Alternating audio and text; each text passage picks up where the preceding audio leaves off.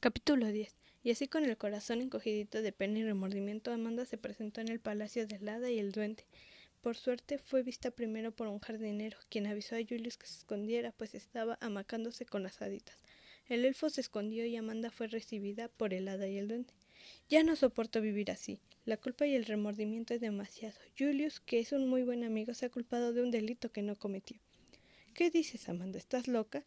Dijo el duende intentando ser creíble y parecer sorprendido. Dijo la verdad, por favor liberen a Julius. Yo me había llevado a la niña, no quería que fueran felices, no lo soportaba. He sido yo, siempre he sido yo. Dejen libre a ese elfo inútil, pero bueno, por favor. ¿Y cómo sé que nos estás diciendo la verdad? preguntó casi divertido el duende.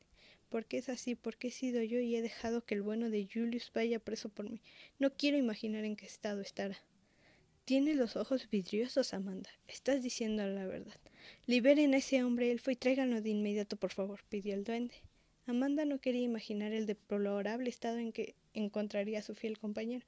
Para su sorpresa, cuando entró Julius al salón casi no lo reconoció.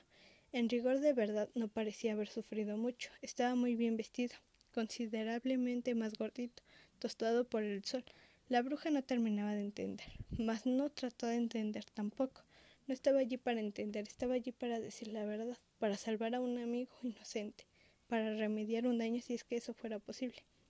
Julius la vio más bonita que nunca y para eso había que amarla mucho, porque Amanda no era lo que se dice bella, pero esas cosas al amor no le importan. Perdona, Julius, me he portado muy mal contigo, y no lo digo solo por dejar que te culparas por mí, sino siempre. No he sido buena con nadie. Yo sí que merezco el encierro. Al elfo se le llenaron los ojos de lágrimas y Amanda prosiguió. No merezco tu amistad. He sido mala, envidiosa y rencorosa. Estoy dispuesta a pagar por lo que he hecho. Por favor, liberen a Julius. El duende y la bellada intercambiaron unas pícaras miradas. El elfo no le sacaba los ojos de encima a Amanda y la bruja esperaba que alguien le dijera alguna palabra. Mira, Amanda, dijo el duende, lo que has hecho es muy grave. Nunca has sido buena con nadie y esto es que has hecho ahora ha colmado la medida. Julius estaba preocupando. Temió por un momento que el duende quisiera mandar a Amanda al calabozo. Sin embargo, dijo el duende, para alivio de Julius veo que tu arrepentimiento es sincero. Liberaremos a Julius. Ya has tenido tu castigo sufriendo por lo que has hecho. Ahora bien, de ahora en más deberás cambiar tu comportamiento, no solo en Julius, sino con todo el pueblo.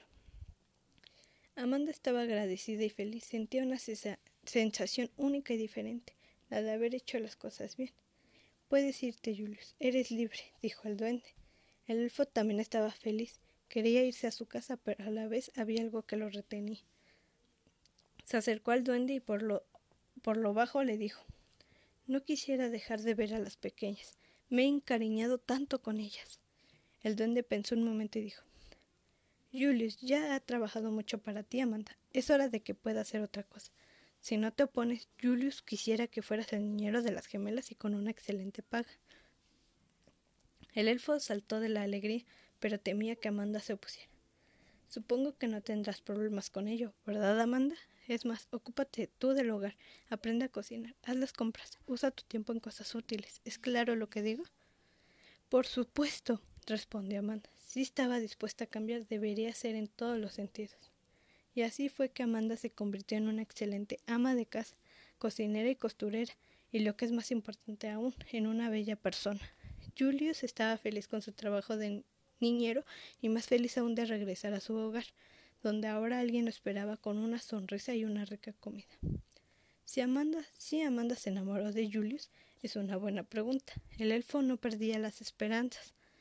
Sabía que no podemos obligar a nadie a amarnos, pero también sabía que en ese nuevo corazón que ahora tenía Amanda, eso también era posible. Fin.